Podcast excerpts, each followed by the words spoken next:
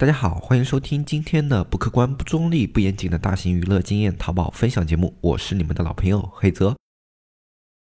一片叶子可以遮目蔽日，一番良言可以醍醐灌顶。我们在前方披荆斩棘，希望后来者一帆风顺，共享商业智慧，共享创业成功。欢迎收听本期纸木淘宝内训。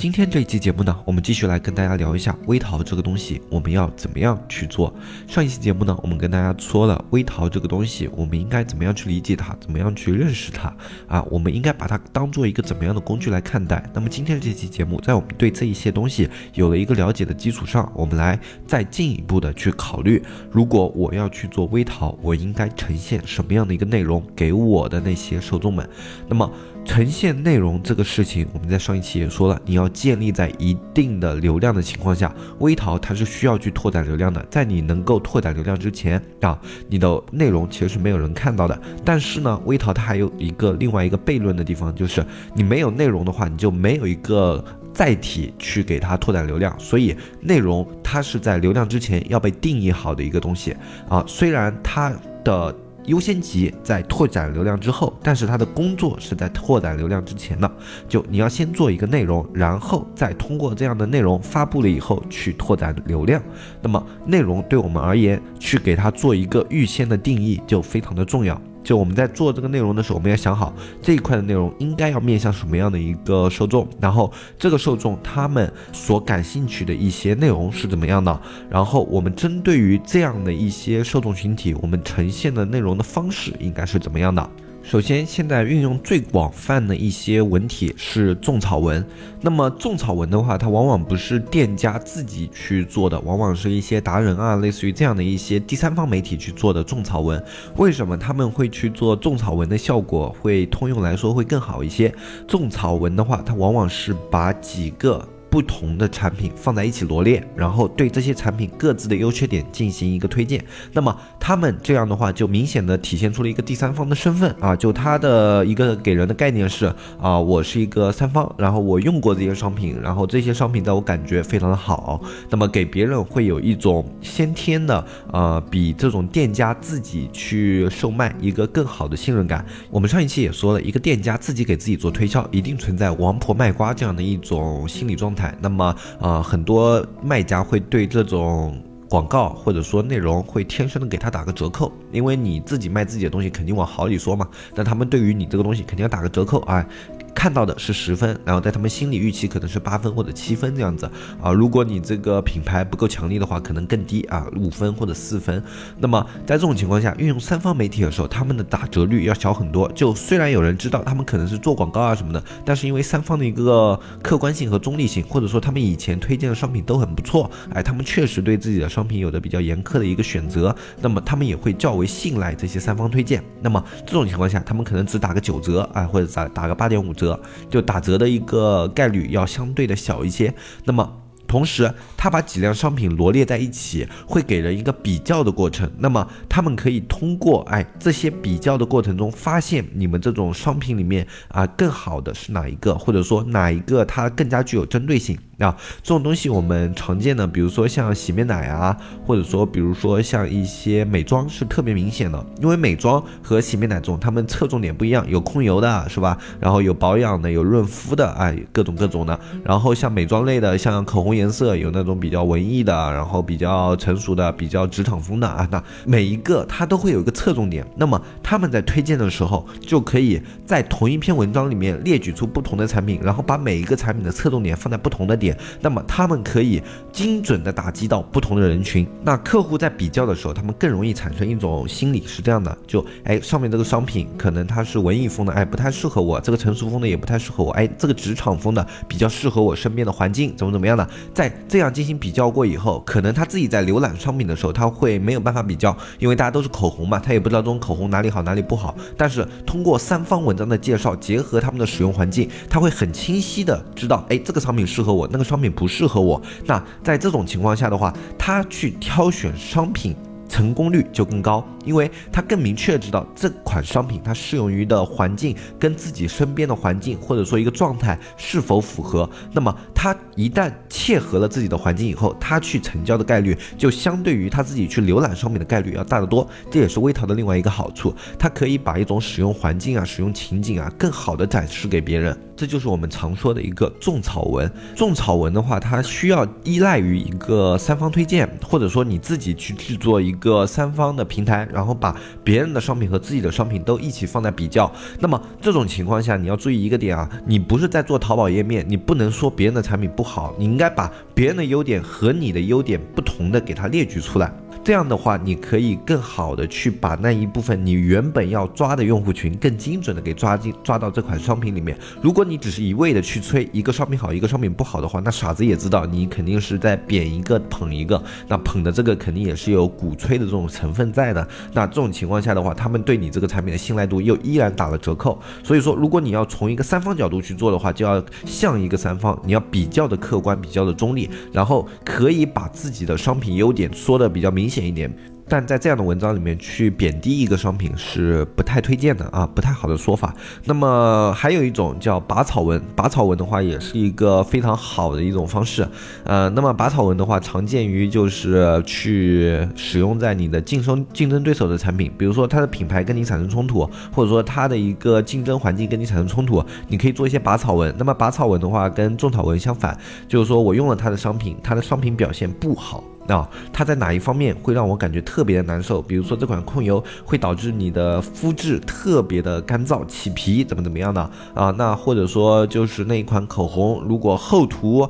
哎，会显得特别的艳俗，但是平涂的话又不太出效果啊。那么这种情况下的话，它会就对这种商品产生一个批判性。那么拔草文是比种草文更加容易深入人心的。这就好像一个商品，你可能在纠结它到底好不好的时候，你会有很多的。的一些资料可以显示它是好的，但是你很少查到它在哪一方面不好。那么在你知道啊，一个人告诉你他哪一方面不好，比如说你朋友说，哎，这一款我以前试用过，它这个，哎，啊，比如说上脸效果不太好啊，或者使用效果不太好，或者穿在身上的衣服效果不太好啊，啊，布料不太好，有针头啊什么的，那你会很快的对这款商品失去兴趣啊。在我们这个社会就是有这样的现象，就是一个否认的意见可以比一个。肯定的意见产生更大的效果，肯定的意见不一定能让你确定下单的决心，但是否认的意见很大程度上会让你取消对这款商品的关注。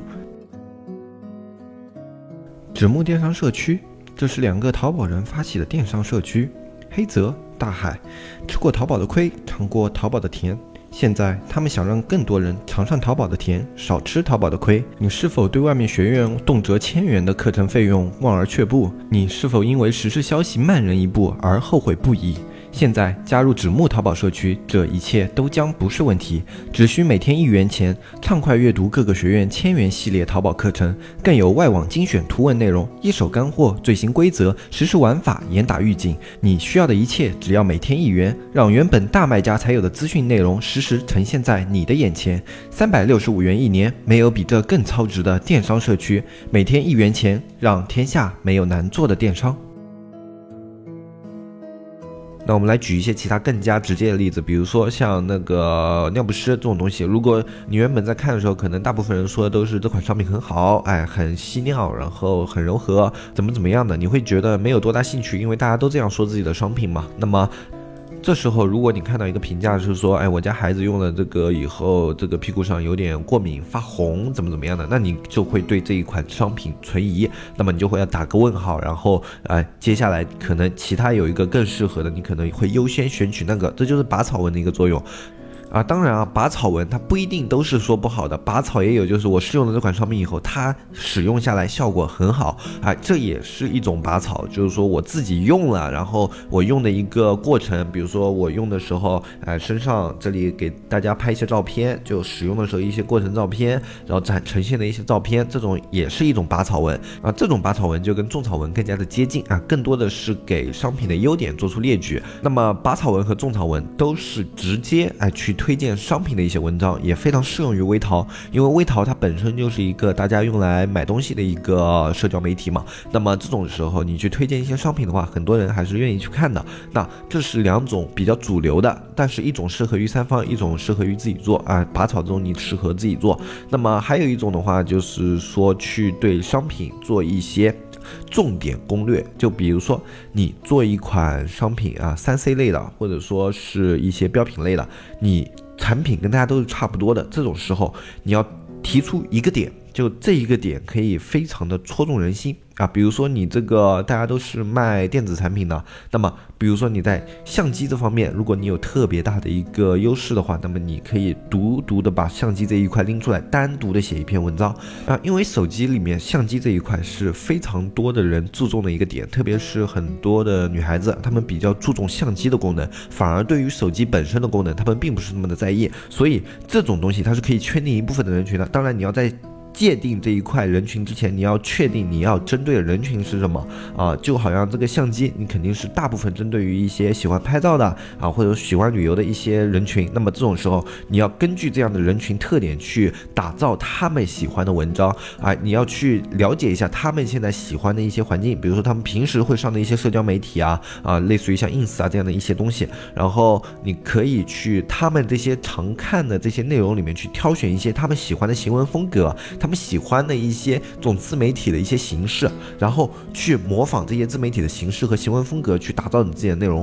会比你按照你自己想的那样去写要好得多得多的啊！因为很多人都觉得自己想的东西就是最好的，我已经把我要说的都呈现了，但是没有考虑一点是客户他们接受的东西是怎么样的。其实现在每个年龄段他们接受的东西差异都很大啊，大概每五年啊一个年龄段他们会侧重的一些内容点都会不太一样，所以你要更多的就是关注于你现在要打的那一批客户，他们关注的内容点是什么啊？就像十五到二。十岁这一批的年龄层，他们现在关注的很多热点都跟我们不在一个次元，所以你不真正的去了解他们现在了解的东西的话，你是很难去打中他们的心坎的。这就是去了解你的用户群他们的使用环境的一个作用啊，就让你的一些定义啊和一些微淘的内容啊更加的精准。啊，甚至有的内容在你看来很幼稚、很无趣，或者说一点意思都没有，但是这样的内容恰恰就是对于这一批用户来说最好的内容。这只是因为文化接受的差异啊所导致的一个问题，也并不是说所有的这些东西哪个好哪个不好，他们只是接受了这样的文化，所以他们会更加认可这样的东西。而我们呢，接受了另外一样的文化，所以我们会觉得这样的东西不好，所以他们并不是真的不好，只是在你的认知中你不认可它而已。那么，如果你是一个商人，你要去为了这一样商品去绞尽脑汁的话，那么这也是你需要去做的一部分的工作。好，那么去打中这一个点的话，它有什么样的一个好处呢？就它会更加的精准的去拉拢一些客户。比如说这个客户他就是想找一块相机好的手机，他找不到啊，或者说他去看那些参数他看不懂。但是你一篇微淘的话，你很清晰的通过图片啊，或者说自己的使用的状况，从一种生活的角度去做概述的话，他们就很容易接受，知道这是一款好的相机。它的比如表现在成像啊，或者拍人像啊，就是特别好，拍出来照片很好看。那么他们会对这个相机更加有认可感啊。同样的，另外的，比如说你针对一些男性用户，一些低年龄的一些这种中学生，或者说高中生、大学生，